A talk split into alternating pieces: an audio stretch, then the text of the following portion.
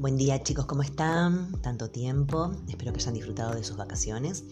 Bueno, aprovechando mm, que estamos haciendo capacitaciones los docentes con nuevas herramientas, voy a utilizar este, mm, este grabador de podcast. Así les envío el mensaje, de todos modos lo voy a escribir también.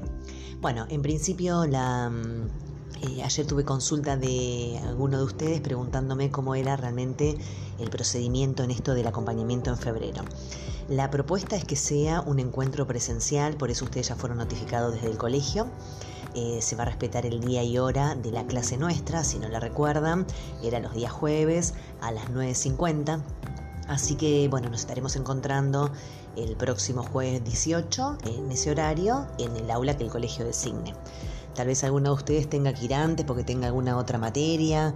No me acuerdo que tenían, creo que tenían con Liliana antes que conmigo. Eh, si fuera así, bueno, ya el colegio les dispondrá cómo es el protocolo, dónde tendrán que esperar, cuáles son los cortes.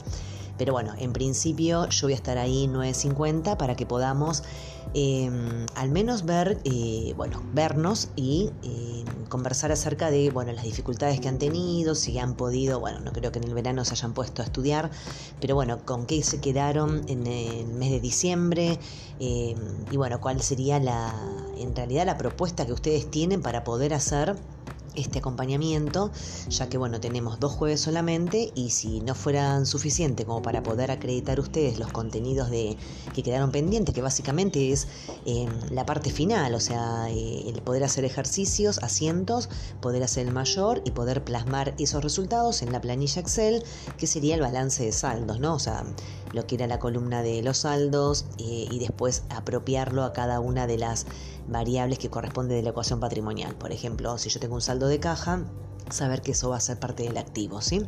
Y llegar al final haciendo la comprobación de esa ecuación de activo menos pasivo igual patrimonio neto más menos los resultados. O sea, eso va a ser lo que yo voy a pretender que ustedes dominen.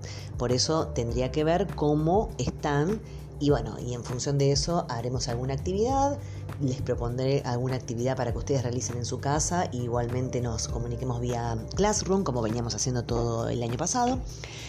Y, em, y bueno, eh, después la otra semana volveremos a hacer lo mismo, pero ya a lo mejor con alguna consigna puntual.